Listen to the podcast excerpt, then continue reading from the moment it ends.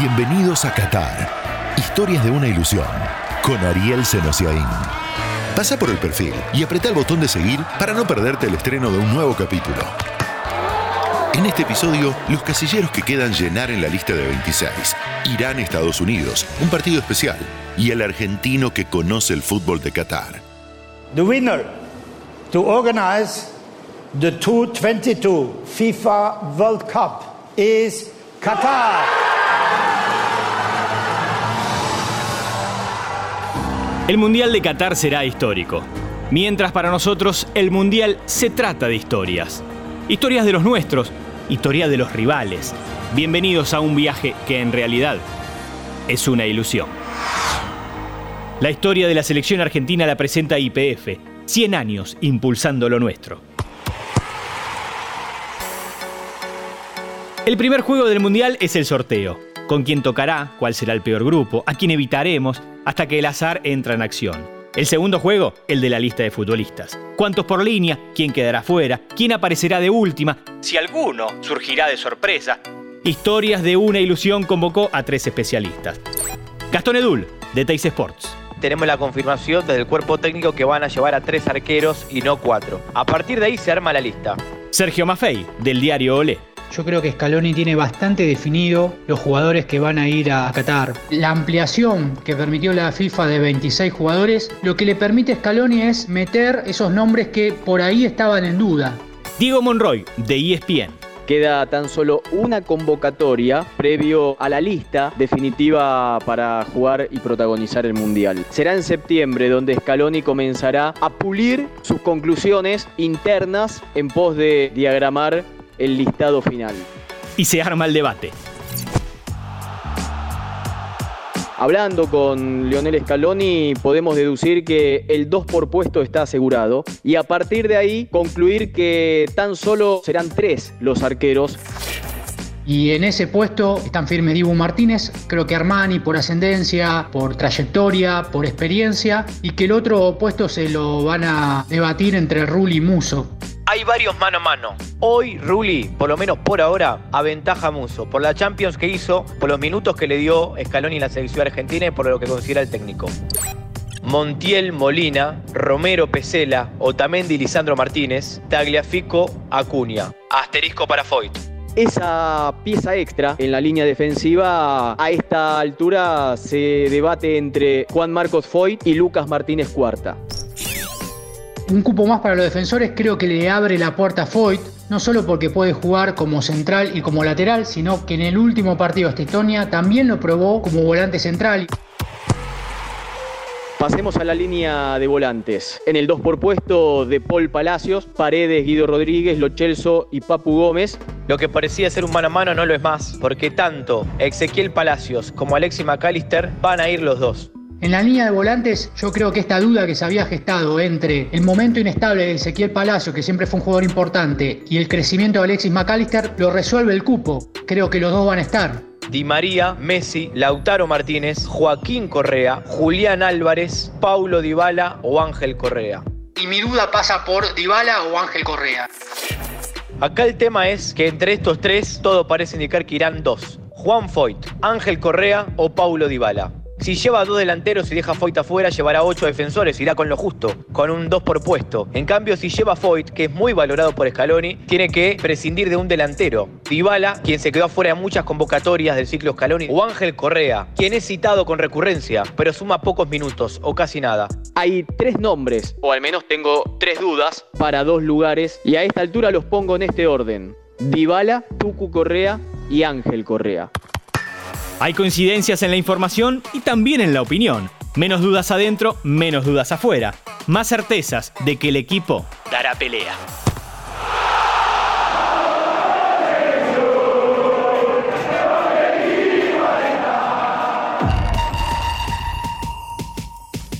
El fútbol, lo sabemos, es historia. Es política también.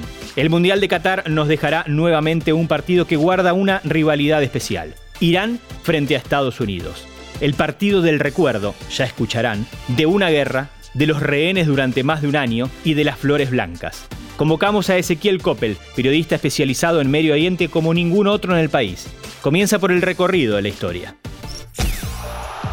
Cuando en Medio Oriente empieza a encontrarse petróleo, precisamente en Irán, como el primer lugar, 1950, 1949, 1951. En Irán hay un periodo de ebullición donde un primer ministro nacionalista llamado Mohamed Mossadegh intenta nacionalizar el petróleo. Hay un cambio de guardia en Estados Unidos, asume el general Eisenhower, llega con una agenda de frenar el comunismo en el mundo y se empieza a asustar mucho del gobierno que estaba en ese momento en Irán. Estados Unidos apoya un golpe de Estado ideado por los ingleses. En el 79-78 a principios se produce una revolución y adopta una estrategia de confrontación con Occidente.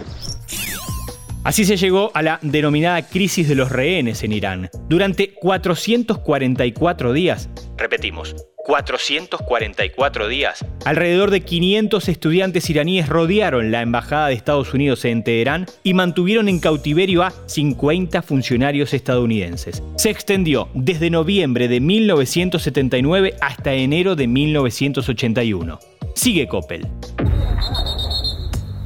Situación no mejora para nada Estados Unidos e Irán. Hay un momento muy fuerte donde Estados Unidos termina derribando un avión civil a los iraníes, pensando en un avión militar. Luego de la guerra de Irak, que es una guerra muy cruenta, donde deja más de un millón de muertos, Irán queda bastante debilitado y Estados Unidos se empieza a concentrar en Irak. En ese contexto, el sorteo del Mundial 98 los enfrentó. Suficientes motivos para cargar la previa del partido. Bill Clinton, entonces presidente de Estados Unidos, grabó un mensaje para apoyar a su selección. Se destinó mayor seguridad que en cualquier otro encuentro y se dieron instrucciones apuntadas a qué enfocar y qué no en la transmisión televisiva. Pero el fútbol volvió a sorprender. Los jugadores iraníes salieron a la cancha con un ramo de flores blancas para entregárselas a sus rivales, con quienes se mezclaron en la foto de rigor antes del partido. Irán ganó 2-1, aunque por una vez el resultado fue lo menos importante en un encuentro mundialista. Hoy las relaciones se han acercado, aunque Coppel recuerda un hecho que sigue siendo reciente. A principios del 2020, cuando Estados Unidos decide asesinar al general Soleimani, una especie de canciller en las sombras de Irán. Podemos decir que es el momento de mayor virulencia entre Irán y Estados Unidos desde la toma de rehenes. El 29 de noviembre volverán a enfrentarse. Será por la tercera fecha del Grupo B. Será un partido de fútbol, aunque la historia lo ubique en otro lugar.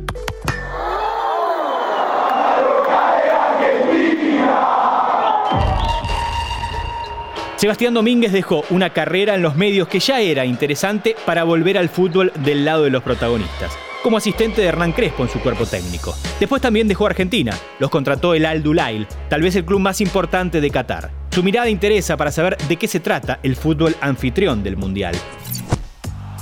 Nosotros a la selección la fuimos a ver un par de partidos y nos dio la sensación de que era un sistema más conservador, pensando, me parece más que nada, en partidos de mundial donde no, no tenés muchas chances. Es verdad que los equipos intentan tener la pelota, no todos, porque no todos tienen la misma herramienta. En selección, puntualmente, yo no sé si en el Mundial Qatar va a intentar eso, porque me parece, por lo que vimos, que está intentando ser más práctico. Siempre el fogueo internacional será clave para una selección. Para eso es necesario que los futbolistas jueguen en ligas competitivas. Claro, allí surge un problema de otras ligas de la región. ¿Cómo irse de un lugar donde no le falta nada?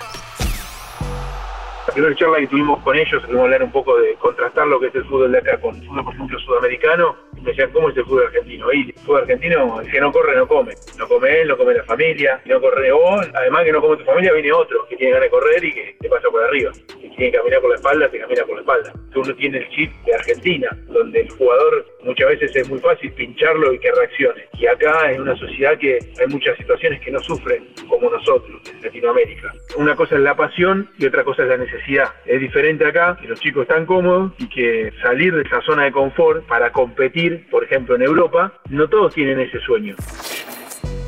El técnico argentino llega a un lugar y se adapta. Crespo y Domínguez supieron tocar la tecla. Ellos lo que miran mucho y miden un montón es si vos tenés ganas de estar acá. Si se genera ese vínculo de cariño, los pibes van a fondo.